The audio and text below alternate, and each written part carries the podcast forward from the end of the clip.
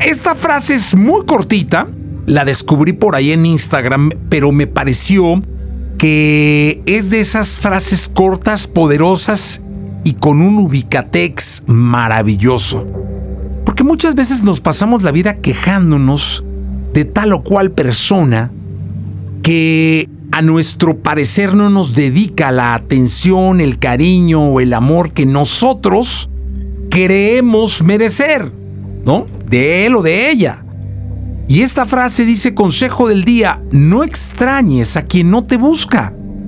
Es decir, si no te buscan, si no te contestan, si te dejan en visto, si bajo ninguna señal voltean siquiera a verte, si ya no estás en sus historias, y cuando digo historias no hablo de redes, de vida, en sus anécdotas, si ya nadie por ahí te dice que te menciona, pues es que debes darle paso a otra cosa y no extrañar a quien no te busca.